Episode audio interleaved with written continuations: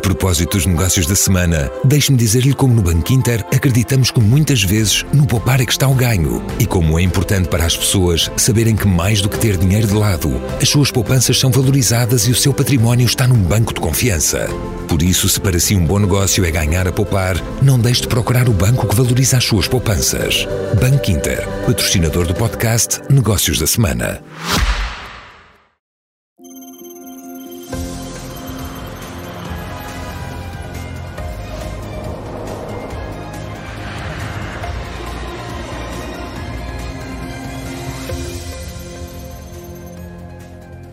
Boa noite. Com o deflagrar da guerra entre Israel e o Hamas e o aumento dos riscos de conflito regional, o impacto nos preços da energia já é bem visível. A cotação do petróleo Brent já escalou para os 92 dólares por barril. Em sentido contrário, as bolsas fecharam hoje praticamente todas em terreno negativo, com Nova Iorque a cair cerca de 1,5%. Espera-se um final de semana de quedas ainda mais acentuadas. Não só os receios da escalada de guerra, mas também o arrefecimento da economia mundial estão a empurrar os mercados de capitais para o vermelho. Neste cenário, importa perceber como vai a Europa garantir o abastecimento de energia, a que preços, que lhe permitam manter a competitividade da produção e das exportações. Vamos também analisar os custos e a oportunidade da transição energética em curso na União Europeia. Convidados para a conversa e para o debate, Agostinho Pereira de Miranda, jurista, especialista de Direito da Energia. E também Joaquim Ventura Leite, economista, autor de vários livros de economia política nacional e internacional. Meus senhores, obrigado pela vossa disponibilidade. Vamos ter muitos pontos para conversar, peço que sejam breves no, nas respostas e nos raciocínios. Eh, Agostinho, comece por si. Um, acha que esta pressão sobre os preços vai ser uh, estrutural e vai durar bastante tempo, os preços da energia? Ou poderá acontecer, como aconteceu com alguma surpresa na sequência da guerra da Rússia sobre a Ucrânia, em que houve um pico bastante grande e, entretanto, os preços moderaram? Qual é a sua perspectiva? A verdade é que não sei, mas tenho. Isso, uma... isso não sabemos todos, mas uns tenho... têm, têm uma ideia melhor que outros. Sim, é, penso que a pressão no sentido da subida é muito grande e só pode aumentar, é, desde logo, porque para já, é, enfim, eh, o conflito ainda está relativamente contido, pode alastrar-se muito e, por outro lado, digamos que os paralelos históricos são de molde a deixar-nos bastante ansiosos. Mesmo que não alastre, a própria continuação é um fator de pressão sobre os preços de energia. Sem dúvida que sim. E, e, e há fatores, como eu digo, há paralelos históricos, mas há também fatores novos que são especialmente aceleradores da, desse sentido Uh, o sentido da subida dos preços e, e uma subida que pode ser uh, muito, muito significativa.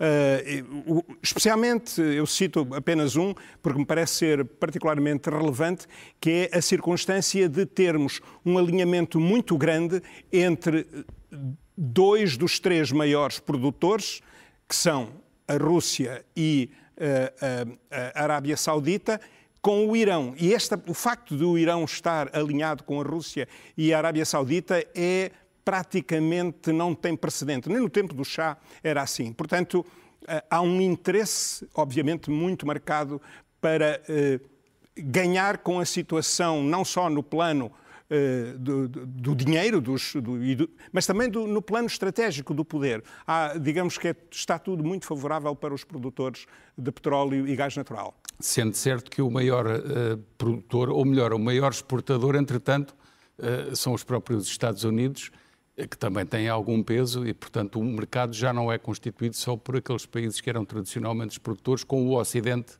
como espectador, digamos, e como consumidor.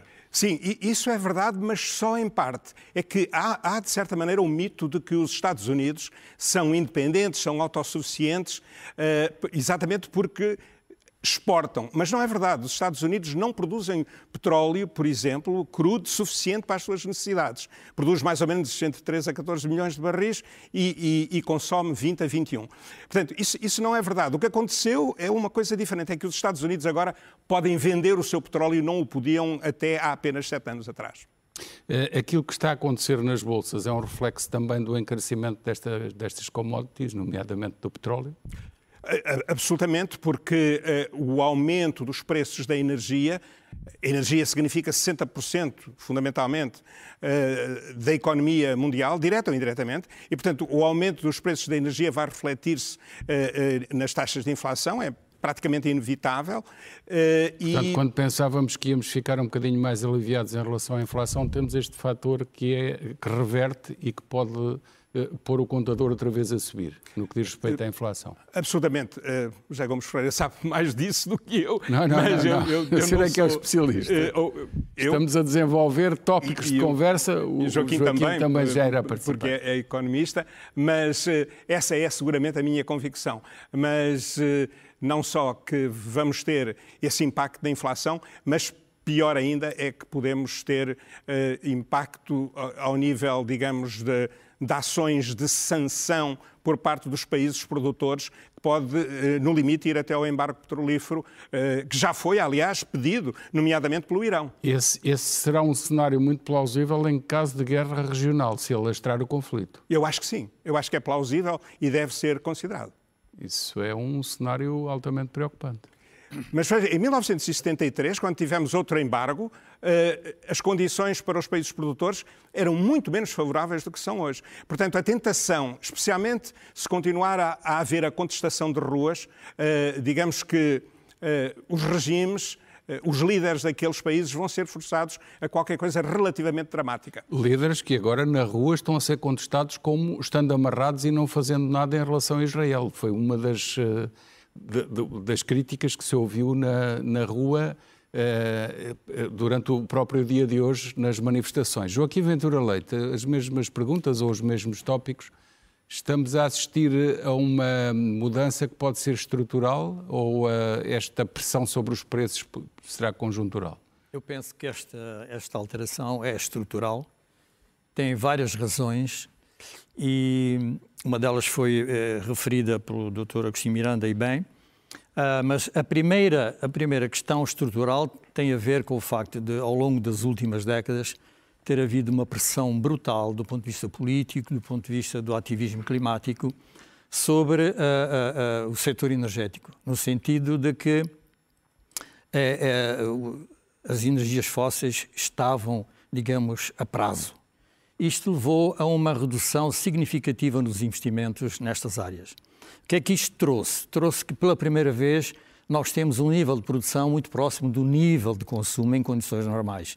Significa que sempre que houver um, um aumento, um ligeiro aumento da procura, basta as economias recuperarem, uh, da, da, digamos, das perdas da, da pandemia, para nós termos pressão sobre a produção.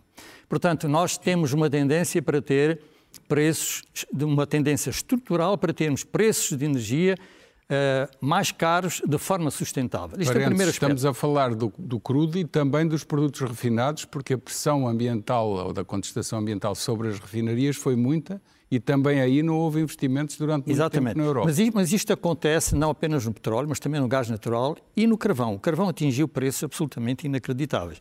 Depois já um segundo aspecto, foi esse que foi referido pelo, pelo meu colega, é que há uma alteração uh, do fundo que é a geopolítica, e que tem a ver com o facto de a OPEC hoje estar numa posição de comando muito mais forte de todo o processo de fixação da produção e dos preços da, do petróleo.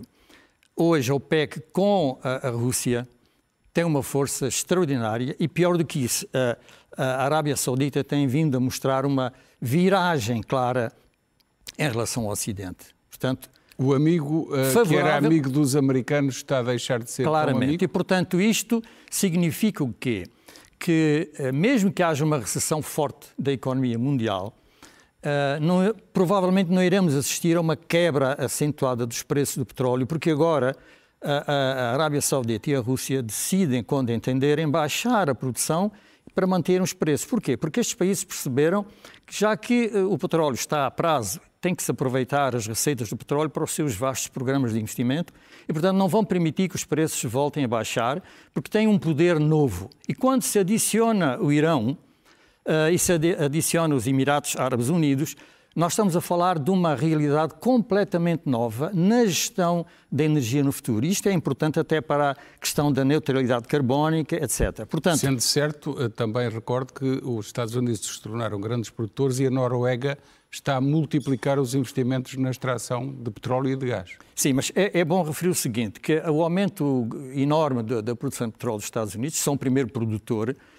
teve a ver com, com as tecnologias de extração de petróleo, na, na chamada o tight oil. Portanto, e, e essa produção não vai manter-se por muito tempo. De qualquer forma, conforme disse bem, o, o, os Estados Unidos são um país que depende de importações de petróleo, até porque eles precisam de petróleo pesado para a produção de diesel e, portanto, eles serão sempre afetados por aquilo que se passar a nível da, da OPEC. Portanto, terão os preços uh, da, internacionais refletidos internamente na economia, com a inflação e depois com os problemas que têm de, vindo a ficar claros. É que a, a Reserva Federal não consegue controlar uma inflação que é originada de fora, que não tem a ver com o aumento de consumo, mas tem a ver com o aumento de custos.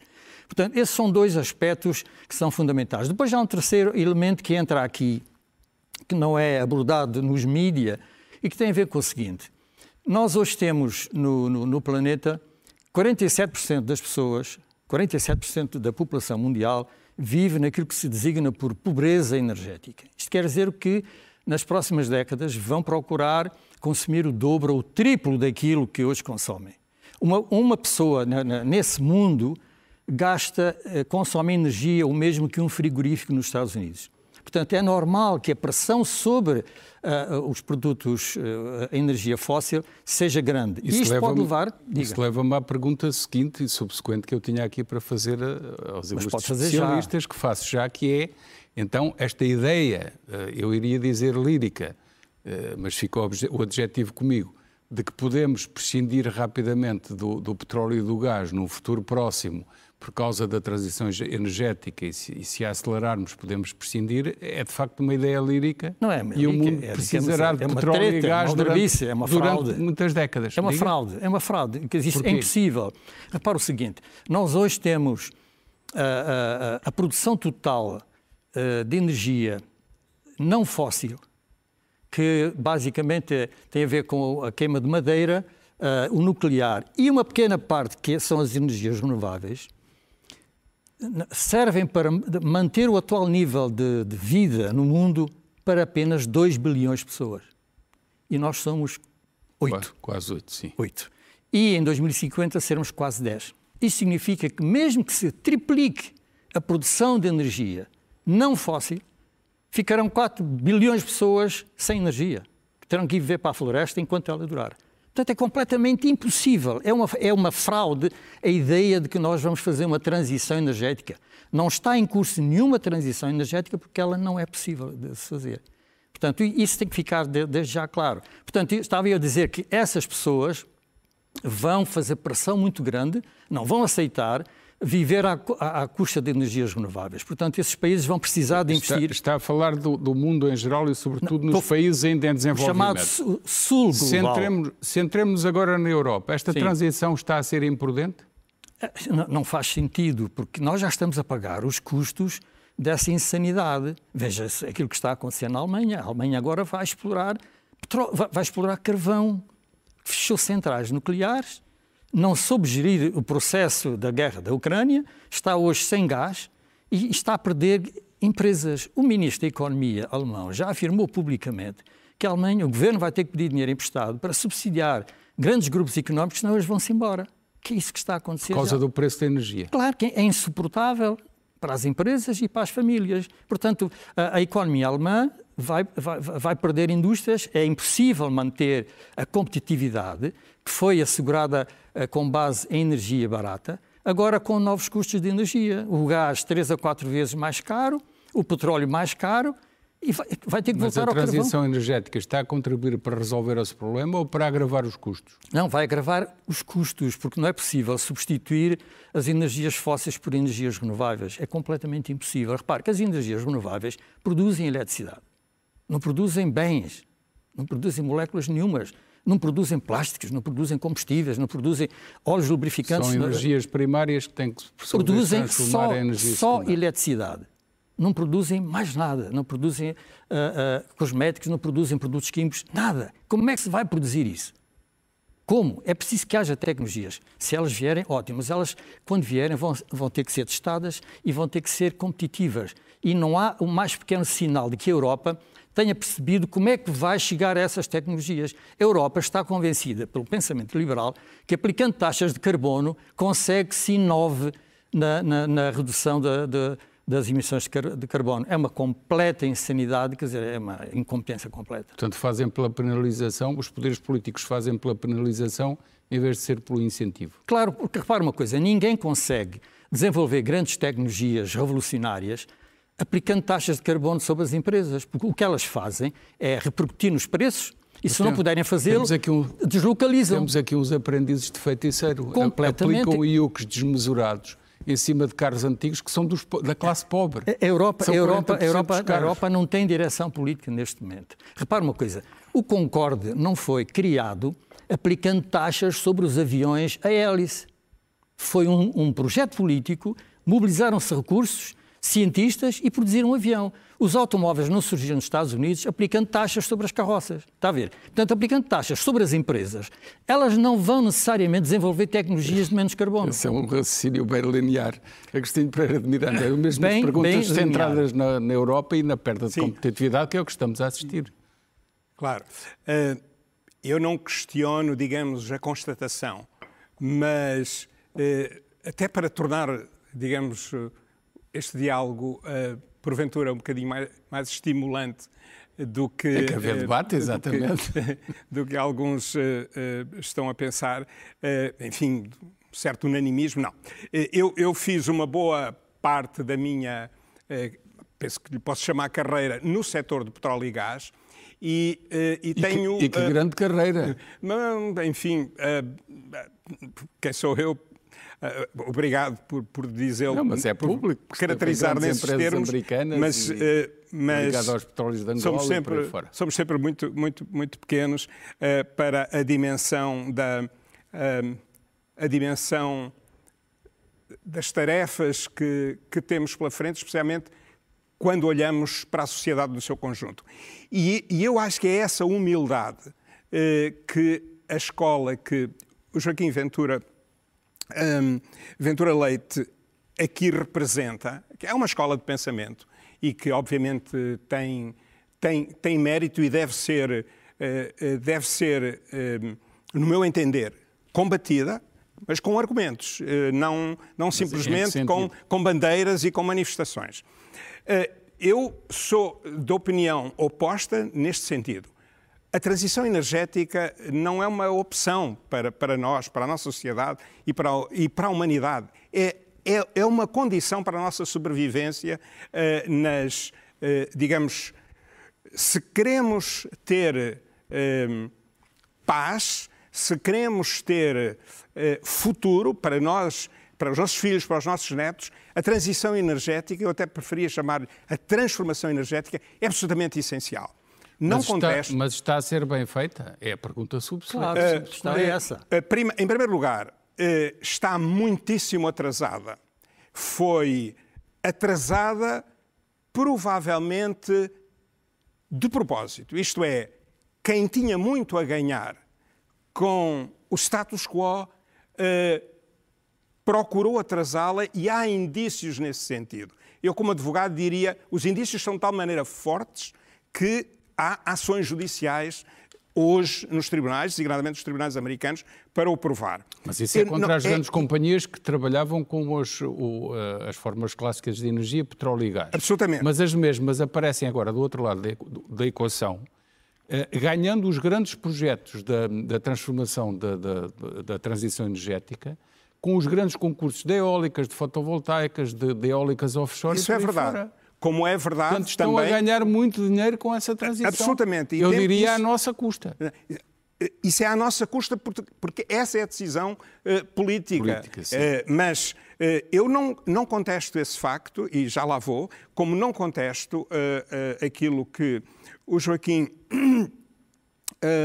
Ventura referiu, no sentido de que. Ventura Leite, peço desculpa. referiu no sentido de que o que temos hoje é um sistema energético fóssil. E 81, 82% do sistema energético mundial é fóssil. Mas isso é factual. E, e isso é factual, não Sim. há. E não, e, e não, e não podemos uh, reduzir rapidamente essa percentagem. Não podemos Vai demorar décadas. Agora, essa há é um caminho para a redução. Esse caminho, já agora, que está fortissimamente comprometido no momento em que falamos, porque obviamente a grande prioridade é a segurança do aprovisionamento de energia, e portanto esta guerra, estas duas guerras, estão a comprometê-lo e vão ainda comprometê-lo mais, Portanto, mas o, há, um, há um caminho, o, e esse caminho... Só resumir, o, o Agostinho, apesar de, apesar, e, e, considerando que é um objetivo nobre a transição energética para proteger o ambiente, acho que nisso estamos de acordo, acha que neste momento a conjuntura é contrária a esse interesse, porque hum, a substituição não se consegue fazer no imediato e então tem mais, mais notícias para os ambientalistas. Não pode ser tão rápido, é isso? Não, pelo contrário. Eu diria que, sendo a segurança agora a prioridade máxima, certo. Vai haver inevitavelmente um atraso e o Joaquim referiu há bocado a decisão muito recente na Alemanha de voltar a, a, a pôr a funcionar as centrais a carvão. É uma péssima notícia. E isto é apenas um indício. Há outros, aliás, noutros Mas, países. Então, se me permite, Portanto, o, o, a Dinamarca fechou uma rede completa de abastecimento de automóveis com hidrogênio, chamado hidrogênio verde. Isto, os hum, investimentos não era bem feitos... verde, mas está bem. Era, era, algum era não era cinzento. verde, algum era cinzento. Mas havia também já o, a porta aberta para começar a ser uhum. verde. Fecharam a rede, o Reino Unido fechou uma, pequena, uma mais pequena, mas também fechou, e entretanto a Noruega abre cada vez mais poços de petróleo e, e abre cada vez mais jazidas de gás natural. É absolutamente verdade. E, e isso é uma constatação eh, que, não, que não é sequer suscetível de, de, de, contestação. Agora, temos de pensar é que eh, o caminho em que estamos muito atrasados para a transição e que passa fundamentalmente por níveis muito diferentes de eficiência energética, o mundo rico, eh, a OCDE, os mil milhões de pessoas que nós somos, eh, desperdiça energia, isso por si só obviamente em grande desvantagem dos pobres, que é a larga maioria da, da, da, população pobre do ponto de vista energético. Esse é um pilar. O outro pilar é o da diversificação. Isso é absolutamente essencial. E nós vamos ver agora a inexistência de suficiente de diversificação das fontes primárias de energia vai dar, desta vez, e muito mais, como muito bem disse o Joaquim, vai dar agora um poder estratégico e político brutal aos países produtores, especialmente do Médio Oriente, mas não só, eh, e, e a investigação que também não tem sido feita. E já agora tem toda a razão quando diz que as forças que mandam, digamos assim, que comandam o processo de transição, aproveitam-se absolutamente. Aparecem do outro lado da equação a ganhar os grandes concursos. Mas não, isso, não, é, isso não seria mau só por si. Hidrogênio, mas isso... nomeadamente a Galp Energia com um mega projeto de 600 milhões de euros, subsidiado por nós Aí está todos. um mau exemplo. Isto é, um exemplo de é uma empresa que tem know-how, tem capital, tem, eh, tem, tem boas bases para entrar, por exemplo, já que estamos a falar de diversificação, no hidrogênio dito verde, já agora, também podíamos eh, falar muito sobre isso, e, e pura e simplesmente decidiu avançar para um projeto e comunicá-lo à CMVM apenas com parte da informação.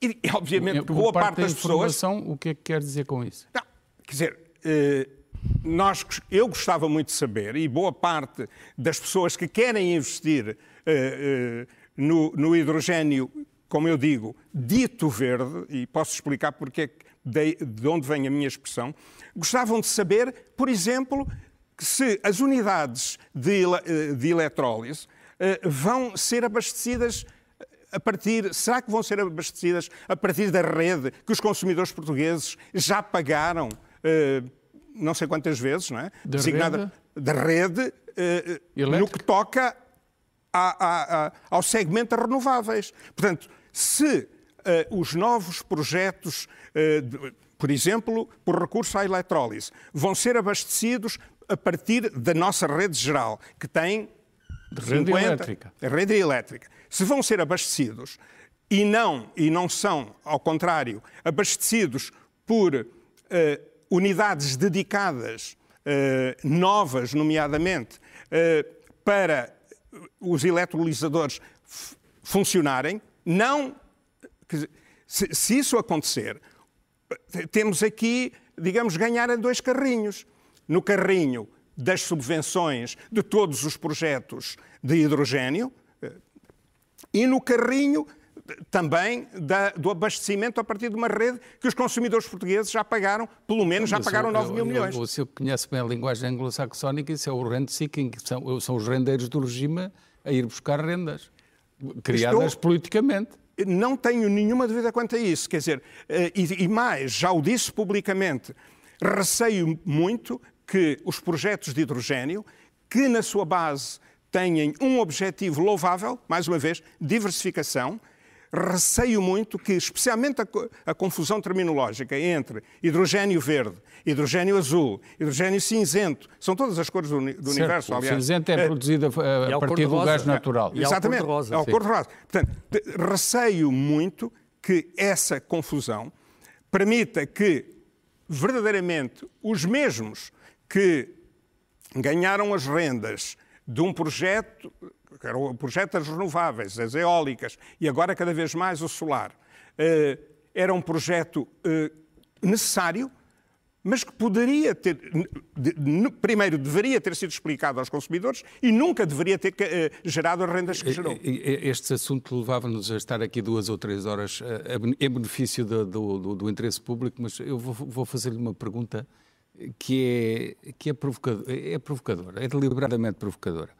Porquê é que não se aposta numa utilização das formas clássicas de energia, petróleo e gás, retirando-lhe o máximo de carga poluente, mas aproveitando o seu potencial de energia, que é o maior de todos?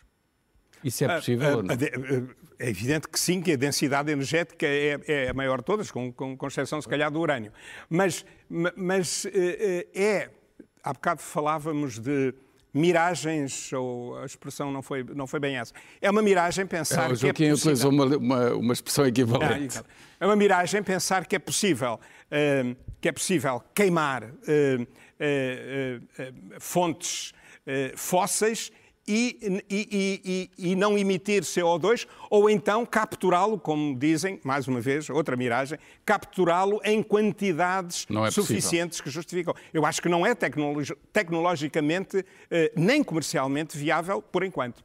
Mas outra provocação. Um, Porquê é que houve cientistas que disseram que se interrogaram sobre a, a natureza renovável ou não renovável estou, estou deliberadamente a utilizar a linguagem provocativa, do petróleo e do gás natural, quando, por exemplo, artigo do New York Times de 1975, atenção, não é um jornal qualquer, New York Times, em que uma um, geoquímica uh, concluiu que os campos de petróleo os poços poderiam reencher naturalmente, e eu acrescento a isso uma pergunta. Porquê é que o Qatar exporta tanto gás natural e, e aquilo nunca se esgota?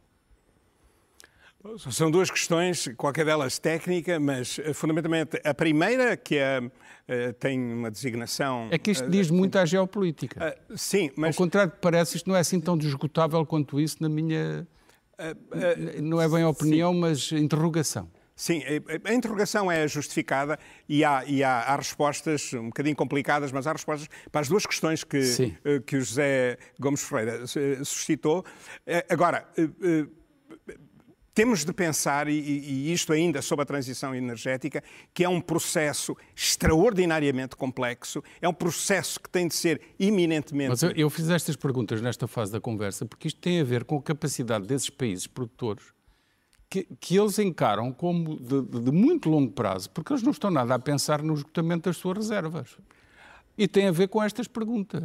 Sim, uh, mas a, a, verdade é que mesmo. Uh, produzindo uh, mais petróleo do que aquele que hoje se produz e nós ainda não chegamos ao pico de produção, talvez dentro de 10 anos ou coisa parecida, é, ou um bocadinho é menos. Ele, eu acho que é, é, esse o raciocínio que eles têm na cabeça, que é muito para lá dos 10 anos. Talvez, Tem, e farão terá tudo. a ver com estas perguntas. Sim, e farão tudo. Há países que farão é tudo. É sempre 10 anos para a frente. É. É sempre, por alguma razão, as multinacionais dizem que vai acabar em 10 anos. Pressão constante, constante sobre o preço, mas depois as jazidas vão aparecendo. O, o maior investidor no domínio do hidrogênio é a Arábia Saudita. Ora, aí está. Portanto, Está-se a preparar. E os Emirados Árabes Unidos uh, convidaram jornalistas do mundo ocidental durante 15 anos seguidos para irem ver uma coisa chamada Sadr City, que seria a cidade do futuro a, a funcionar toda com energias renováveis. Já passaram tantos anos e continua tudo na mesma. Pronto. Joaquim, as mesmas perguntas. Mas eu, eu gostaria de dizer que gostei de ter colocado de, a questão uh, em termos de discordância, porque isso é bom para esclarecermos uh, as coisas. Mas só uma pergunta, mas também acha que a transição energética é louvável e é um objetivo nobre na sua coisa. A gente não deve confundir a transição energética, que é desejável, com o processo que está a ser seguido para a transição energética. Eu, quando Pronto. digo que não okay, há transição energética, é porque o modelo que foi adotado pelos países ocidentais não vai conduzir a nenhuma transição energética, vai conduzir a uma crise energética. A questão é esta. Uh, eu, eu, vou dar este exemplo. Então, mas tem alternativa para a transição o, energética? O, o, problema é esse. Nós, nós temos que apostar, em primeiro lugar, na eficiência energética, e na redução do desperdício. Já Aí ganhamos, e, e ganhamos em todos os domínios e favorecemos todas as empresas e todos os cidadãos em Portugal. Quando nós apostamos nas energias renováveis de forma cega, como fizemos em Portugal, mas ao mesmo tempo construímos autoestradas, nós estivemos a fazer uma contradição. Estivemos a tirar riqueza aos portugueses com a ideia de que estávamos a diminuir as emissões totais de CO2. Falso, porque estávamos a diminuir de um lado e estávamos a aumentar do outro lado. Eu quero dar este exemplo. Nós temos à volta de 5 milhões de então, automóveis. Já agora, deviam ter sido feitas mais linhas de caminho de ferro para utilizar Com certeza, muito mais o seguinte, a energia elétrica. As nossas energias renováveis, solar e eólica, retiro o hídrico, já existe há, há décadas, essas duas fontes de energia produzem o equivalente a 1 milhão, 1 milhão e 100 mil toneladas de petróleo por ano. Pode-se dizer, é, é, um, é um contributo para a nação. Mas se nós tivéssemos construído linhas férreas, mais metros pelo país, e, e retirássemos um milhão e meio de veículos das estradas, isso não custava nada às pessoas, as pessoas ficam satisfeitas quando têm transportes públicos, nós poupávamos mais de um milhão de toneladas de petróleo, ou seja, que não queimávamos. Ou seja, há outras abordagens. O que acontece é que o poder político segue a via mais fácil, é aquela que dá resultados políticos e económicos para si para os amigos. Portanto, esta transição energética é absolutamente errada. Repara o seguinte: a Europa devia ter definido meia dúzia de objetivos tecnológicos para a eliminação, a redução do, CO2. O que é que devia ter feito? Devia ter definido esses projetos, devia ter criado consórcios de países e empresas, uh, dado dinheiro, e essas empresas, durante anos, iriam investigar até produzir tecnologias que uh, uh, resultassem em diminuição das emissões. Mas não aplicar taxas de carbono sobre todas as empresas, sobre todos os produtos, porque isso não vai mas, produzir oh, tecnologias. Mas é, mas é que aos governos interessa confundir a política ambiental com a política orçamental para ir sacar dinheiro às empresas. Oh, oh, que, é o que, que, o, que, é o que o nosso governo acabou O que eu quero dizer é o seguinte, eu sou a favor da transição energética, mas não desta, porque esta é catastrófica para as economias, está a ser já para a Alemanha e vai ser, vai ser catastrófica para toda a economia ocidental. Portanto, nós temos que definir objetivos e temos que decidir o seguinte, vamos à questão do hidrogênio. 99% do hidrogênio que hoje se produz é de origem fóssil, tem a ver com... Com, com o gás natural. Exatamente para, para a, a desulfurização de, dos combustíveis, dos plásticos, etc. Só 1% é que tem outras origens. Agora, imagine o que é a dimensão da investigação e da inovação tecnológica para nós aumentarmos a produção de hidrogênio não fóssil. Estou a falar 1%. Em 200 milhões de toneladas serão 20 milhões de toneladas de hidrogênio não fóssil. Portanto, isto aqui, só isto Nesse era. caso era 10%.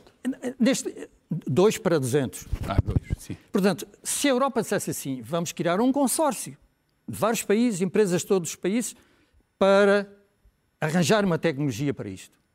Agora, ir taxar tudo e dar dinheiro a todos os países que querem fazer projetos de, de hidrólise, isto não é nada, isto é brincar com os dinheiros públicos. Por isso é que eu digo, este, este método, este processo da União Europeia, completamente errado, não vai haver transição nenhuma, daqui a 20 anos estamos a rever os, os objetivos todos. Isto não significa que eu seja contra a, a transição, sou contra o processo seguido, que é Al, completamente ideológico. Alguns países já, já uh, prorrogaram esses prazos. Claro, o Reino Unido, a, a Suécia. A Suécia Unido. diz eu não quero depender de energias renováveis para manter a, a funcionar uma economia moderna. Eu quero uma uh, eletricidade limpa, vou para o nuclear. Portanto, esse país teve a coragem, tem um governo que teve a coragem de dizer não, o caminho não é esse, o caminho é este. Temos um minuto para o fim. Uh, Agostinho Pereira de Miranda, foi um erro a, a Petrogal, ou a Galp Energia fechar a Petrogal de Matosinhos? Uh, Vai ser vejo, desmantelada segunda-feira.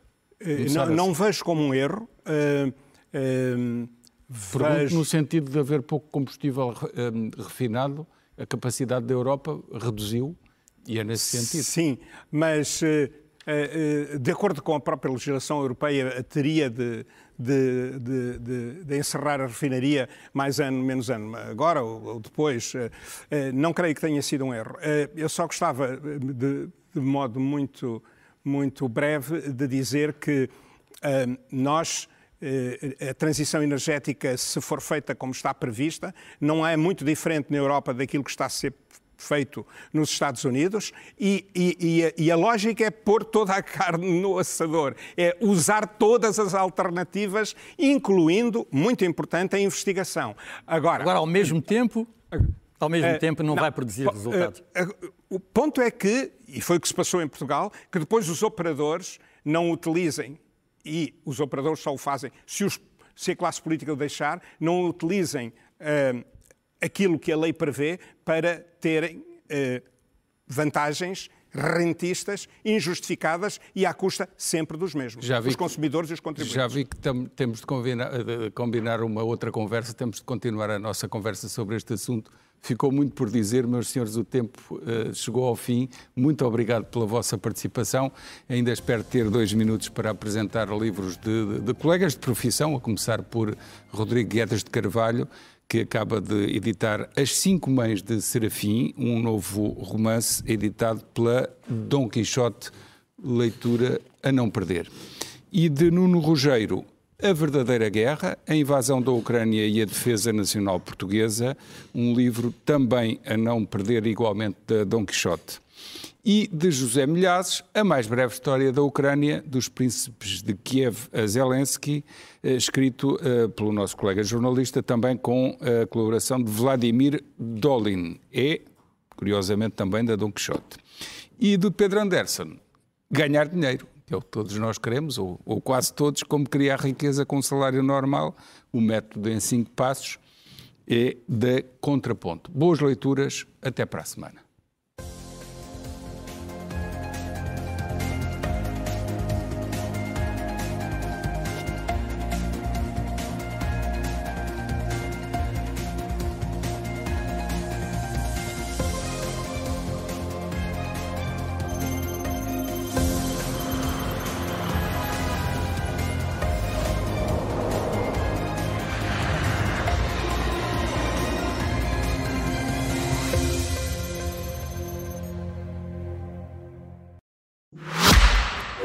Propósito dos negócios da semana, deixe-me dizer-lhe como no Banco Inter acreditamos que muitas vezes no poupar é que está o ganho e como é importante para as pessoas saberem que mais do que ter dinheiro de lado, as suas poupanças são valorizadas e o seu património está num banco de confiança.